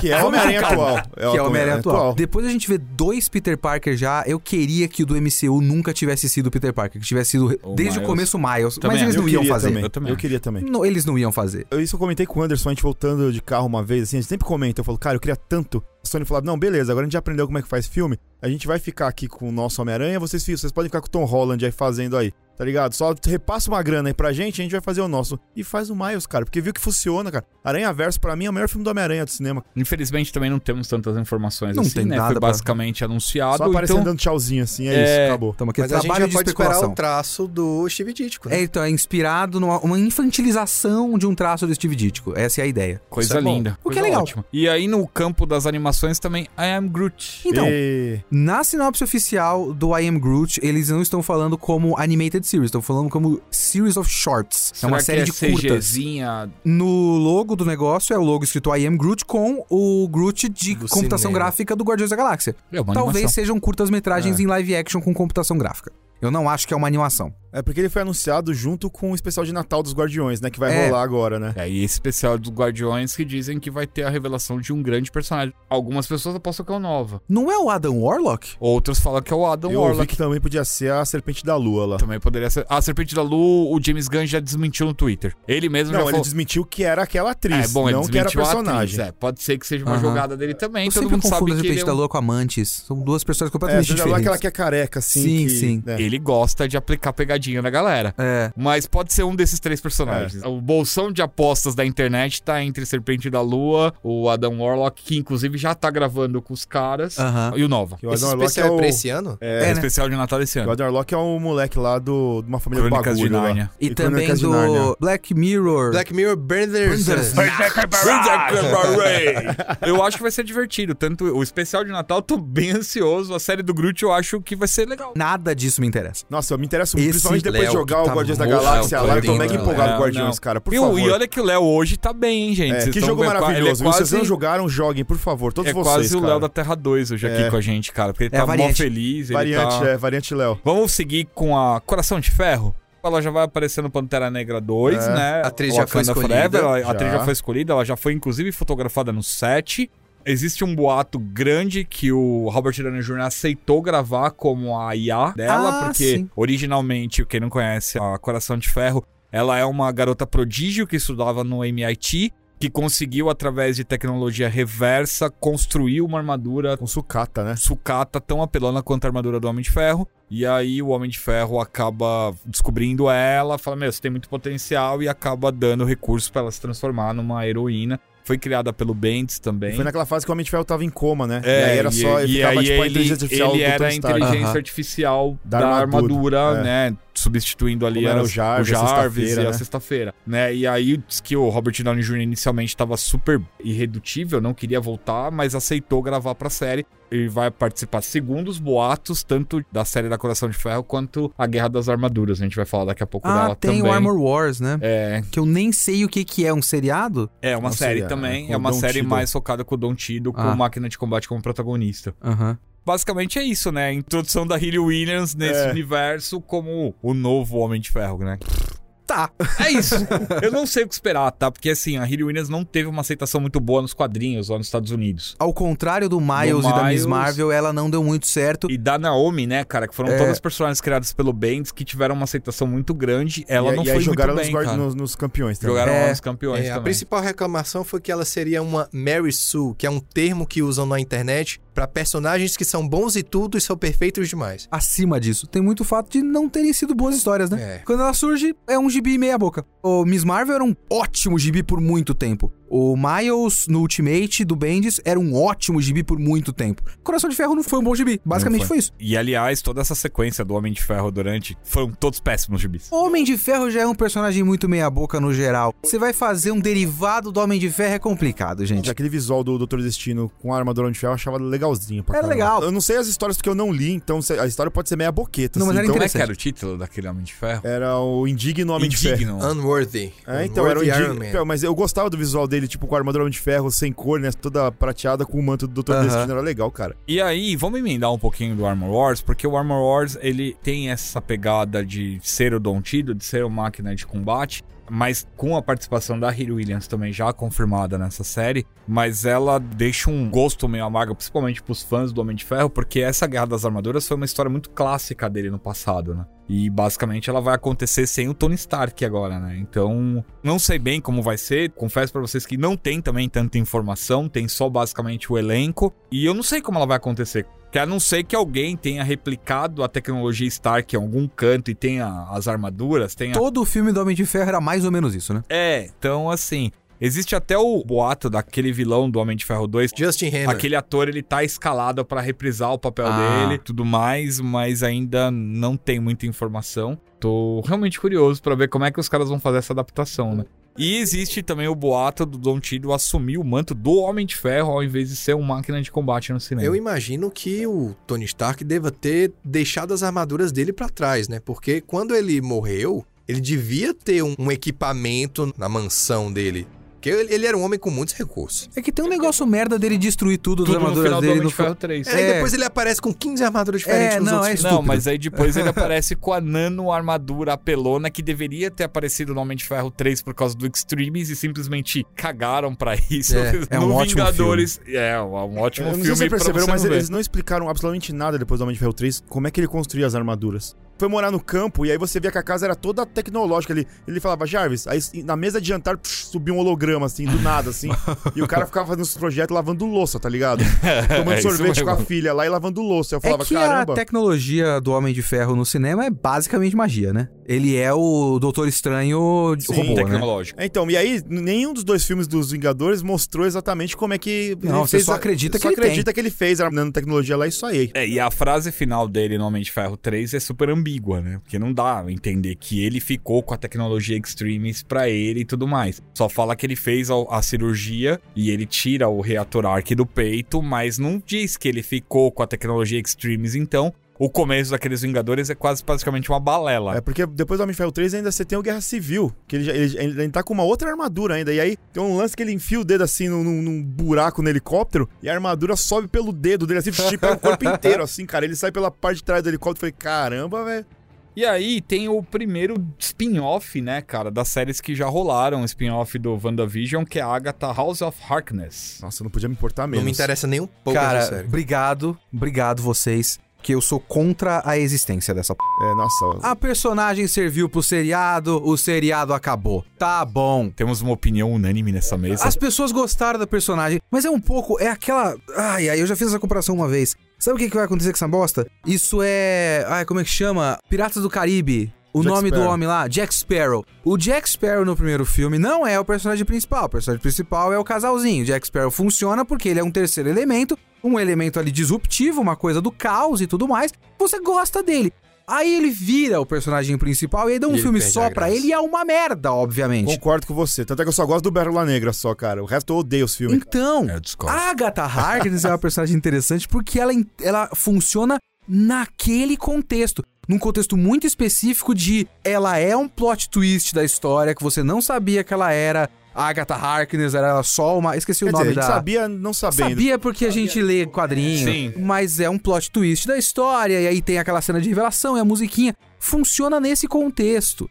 Não precisa ser o centro de uma história. Ah, precisa. Segundo a Marvel, tem que ter na Disney Plus uma série Ô, dela, foi- que ô, ninguém se Não, importa. a cena dela virando bruxa, ela roubando poder, eu achei piegas pra caramba. Que cena Não, horrorosa. ruim, ruim. Ruim, que cena horrorosa, cara. É um seriado que existe só porque os caras olharam o Analytics do Google e viram um pico na pesquisa por Série Agatha Harkness. por um algoritmo. É, foi, Foi, só foi, isso. foi, cara, Nossa, foi. tem muitas E pesquisas porque, desse porque nome, a né? atriz, é, aparentemente, ela é muito querida lá nos Estados Unidos também. Ela dubla muita coisa. Catherine e, Hahn. E aí a galera gosta muito dela lá, mas, na moral, não, cara, não precisa existir essa série, na moral. De novo, é o jeito Marvel pra algumas coisas. As pessoas vão assistir pra ver se vai ter alguma cena, É. ou se vai ter algum pós-crédito, ou se vai ter qualquer coisa do gênero que pode ligar com qualquer outra coisa. Só falta isso, a série ser essencial pro entendimento do multiverso vai da ter o Marvel. Mephisto. Agora vai? Não, não vai. não, vai. Vão fazer o, o Mercúrio da Fox aparecer umas duas ou três vezes essa série pra todo mundo assistir. É que assim, nada impede de ser uma série bem escrita, a atriz é boa, então você faz um roteiro legal com uma boa atriz e fica uma coisa legal. Nada impede, eu só sou contra o fato de ela existir. Assim, só não precisa, né, cara? Já tem tanta coisa aí vindo aí, tá tanto logo vindo aí. Já não que precisa... concordamos, vamos falar de outro logo?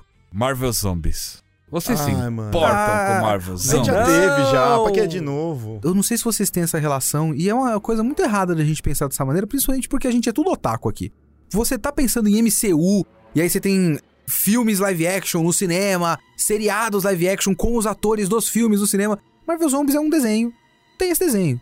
Meio que tanto faz. O episódio do Marvel Zombie foi o que deu mais pico no Google Analytics. Ah, foi isso? É. Economize a sua vida, não vejo. Também precisava não ser feito também isso daí, cara. Mas aí eu, ent- eu até entendo, é, e aí eu vou fazer o papel da empresa, a mega corporação do mal, que precisa ganhar dinheiro e alimentar os seus Ah, não, fãs. porque eles realmente precisam ganhar muito mais dinheiro. Mas eles precisam sustentar o serviço de assinatura deles. Se eles ficarem sem produzir nada relacionado a isso daí por dois meses, começa a cair a Mas eu quantidade de concordo, mas, assinatura. ó, mas eles soltando um capítulo por mês, eles conseguem fazer quatro séries de super-herói e pega o, o ano inteiro, cara. Consegue, mas eles não querem, eles são olho gordo. É. Eles querem mais. Dá pra fazer derivado do Marvel Zombie, dá pra fazer derivado do WandaVision. Quantos derivados vai sair da série do Gavião Arqueiro? Quantos vão sair do Loki? Mas isso que tu falou é muito pertinente porque saiu em grandes sites, agora saiu no site do Bloomberg. Eu não sei dizer com precisão o intervalo de tempo, de que mês a que mês foi, mas o Disney Plus perdeu nos últimos meses 2,8 milhões de assinantes. Pra eles, pode ser um número irrisório, mas ainda são 2,8 milhões de pessoas. Então eles precisam de conteúdo novo. Mas é um efeito que aconteceu com a Netflix, que aconteceu com a Amazon, que vai acontecer com a HBO. Com a HBO acho menos porque os caras têm muito conteúdo e os caras foram espertos, eles jogaram uma quantidade pequena e estão abastecendo e estão correndo atrás de conteúdo. Cara, vai acontecer isso com todas as empresas. E aí você tem ali uma Disney que é uma mega corporação da loucura, cara. Os caras têm muita série. Hoje a gente tá falando aqui só de coisas relacionadas à Marvel. Mas tem coisas relacionadas a Star Wars, Toy Story, tem coisa pra c... E eles vão tomar esses golpes e aí eles vão se reabilitar como? Produz, cara. Daqui a pouco os caras vão estar fazendo série do Mickey, vão estar fazendo série, enfim, de todos esses personagens e, e é isso. E tem coisa que vai ser irrelevante pra gente, como é a série da Agatha e a série Aham. dos Zumbi Marvels, Eu queria cara. ver uma série do jeito. Mickey igual ele é no South Park, cara. Eu também. malditos, malditos da DreamWorks. Tudo isso aqui só existe realmente porque esse é um evento do serviço de streaming especificamente, né? O serviço de streaming, ele exige uma máquina de produzir conteúdo incessante, porque as pessoas vão ver tudo num fim de semana, no outro fim de semana elas precisam de outra coisa. É basicamente isso. E é engraçado pensar como tudo é muito pensado como retorno de investimento e não, sei lá, criar histórias interessantes. Se vocês derem uma olhada no resto das coisas, a gente tá falando só de Marvel, do Disney Plus Day. Tem o resto dos anúncios. Aí tem coisa de Star Wars, tem coisa de. Era do gelo. Era do Willow, cara, gelo. Willow. Willow na Terra da Magia, por essa eu não esperava. Rapaz, Eu tentei mano. achar uma lista completa de todos os anúncios do Disney Plus Day. Eu consegui identificar uma, uma coisa, que eu acho que é um filme, se eu não me engano chama Better Nate Than Ever, um negócio assim. Uma coisa que não é adaptação ou continuação ou parte de alguma franquia. Olha aí. Todo o resto vai de Star Wars a Diário de um Banana. Tudo é alguma Bicho, propriedade 12 é intelectual. demais. Eles vão rebutar Rebutar Vão. 12 é demais com o Zac Braff. pra- o Steve Martin, mano. Eu acho que o Steve Martin agora é o Zac Braff do Scrubs. É, ele mesmo. É. Então vai ter isso, vai ter continuação do Encantada. É, vai ter um filme da Não, mas- Cinderela que é com tênis, né? É É, Sneakerella, É, um negócio... Sneakerella. Tênis Encantado que de ser o ficou de aqui. cristal, é um tênis que a menina tem que colocar no pé, cara. A segunda coisa original. O conceito é baseado em Cinderela, mas não é na propriedade intelectual Cinderela ou Princesas Disney. Duas coisas. De resto, tudo é alguma propriedade intelectual prévia. Você gostaria de uma série de Caravana da Coragem? Gostaria, com certeza. Vamos lá expandir o núcleo de Endor de Cara, Star Wars. fica Mas aí- Bora botar mais ursinho carinhoso pra vender boneco. Aí é Fica que tá. tranquilo que já já aparece. Ah, mas vai ter. Eu queria dos Porgs, uma série dos Porgs. Nossa, eu tinha esquecido da existência dos porgs. É, então.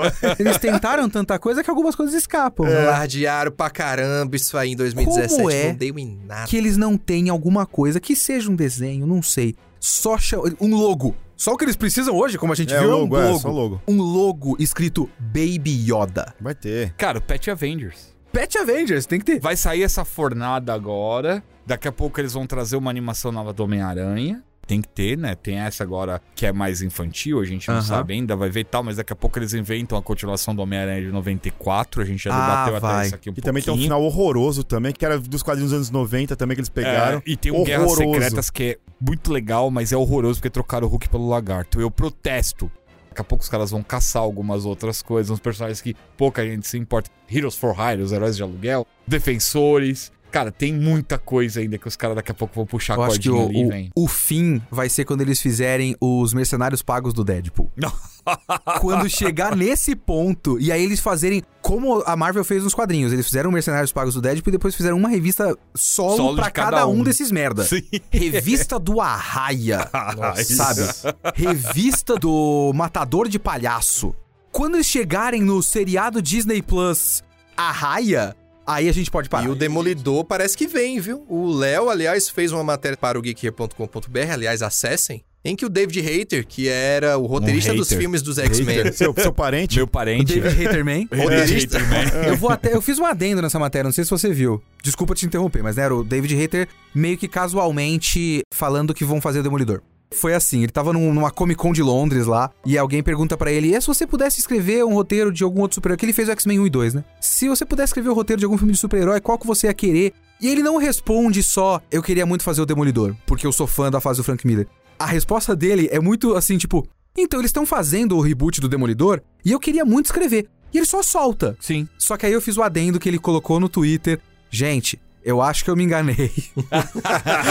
eu ouvi por aí, eu achei que eles estavam É. dizendo que era, eu não tenho Cara, informação foi o que nenhuma. eu te disse na sala. É, foi, Só que foi. aí a gente pensou, pô, mas não é um Zé doidinho que tá dizendo isso, é o Solid Snake. Não é um rumor ouvir por aí, é um É, vídeo de É uma pessoa, ex- sabe? Ex-Solid Snake, é, É. é importante.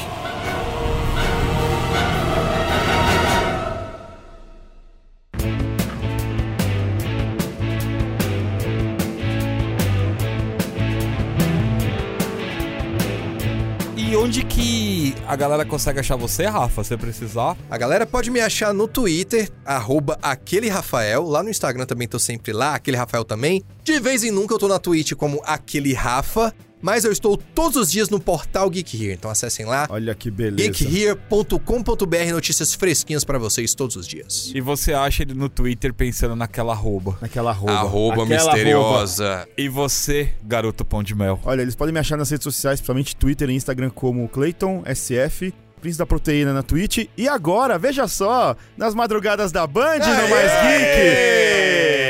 Bandeirantes, o canal do Mais Geek hoje. Do Mais Geek, o De canal do Geek. segunda a sexta-feira, 1h45 da manhã. Exato. Você tem o Mais Geek e Dragon Ball Super. Dragon Ball Super agora, olha que beleza. Vocês me encontram no Twitter e no Instagram como Léo Kitsune. Legal. Gente, quem quiser me encontrar, me acha como Haterman TV em todo lugar, menos na Twitch, que eu sou TV Haterman. Porque lá eu fiz uma lambança, vocês já conhecem bem. Acessa lá, ó, portal Geek Here, geekhere.com.br pra ver as principais notícias. Lá também tem a loja Geek Here. Se vocês quiserem comprar, eu fiquei sabendo que os caras compraram os links lá do Breath of the Wild. Compraram o link e o personagem. Eu pensei que tava comprando o link, tipo, sabe, NFT, Não, não, comprar não. o link. Não, não, link Breath of the Wild. Vocês entenderam a referência, menos o Kitsune. Desculpa. Mas tem lá, além de camisetas piticas, canecas, Boné. um monte de coisa. A gente vai ficando por aqui e nos vemos na próxima semana. Abraços. Falou! Falou!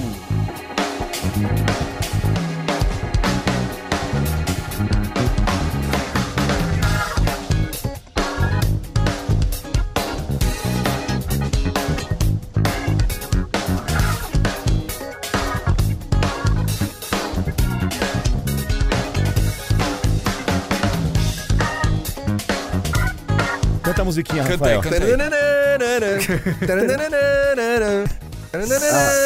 Ciclops. Bem? Babaca. Babaca do. É,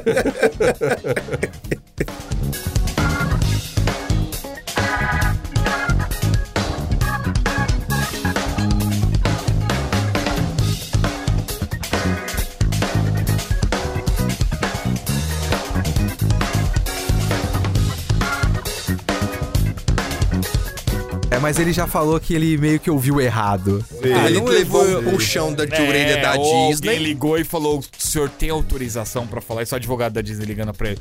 Alô, cara, você pode falar isso? Vai ser muito triste se de repente está rolando e ele era o roteirista. E aí ele solta essa e perdeu o trampo.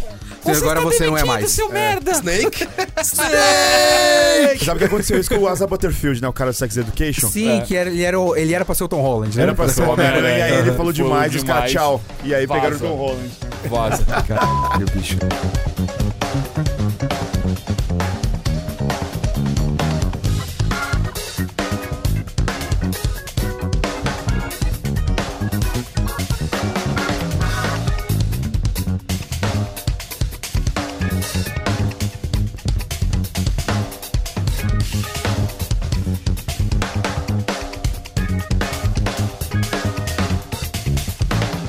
Da madrugada de sábado pra domingo, a gente poderia chamar o Cine Privé. É, depois do Jornal da Band e antes da Emanuele.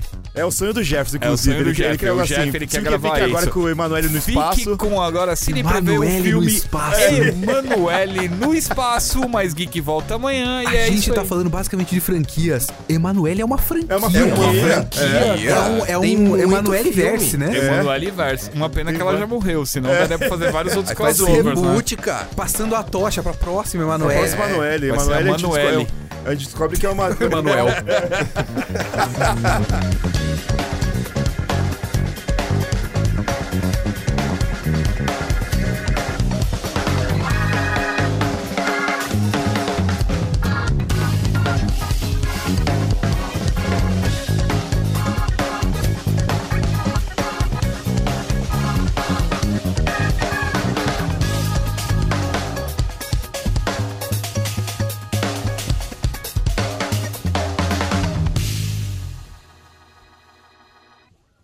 favor, quem ouvir esse etc., peçam, assim, incessantemente por um Kitsune da semana sobre Emanuele. Cara, Por favor. Caraca, já pensou, mano? Kitsune narrando contos eróticos. Eu já vi isso em algum lugar. Nossa, por tem? favor, façam acontecer isso. Façam virar realidade. Kitsune falando sobre Emanuele. eu É, tô considerando. Por favor, Kitsune, nunca te pedi Eu nada. quero ser um telespectador, juro, porque eu vou ficar É. rindo no fundo. Não tem aquelas risadinhas de sitcom.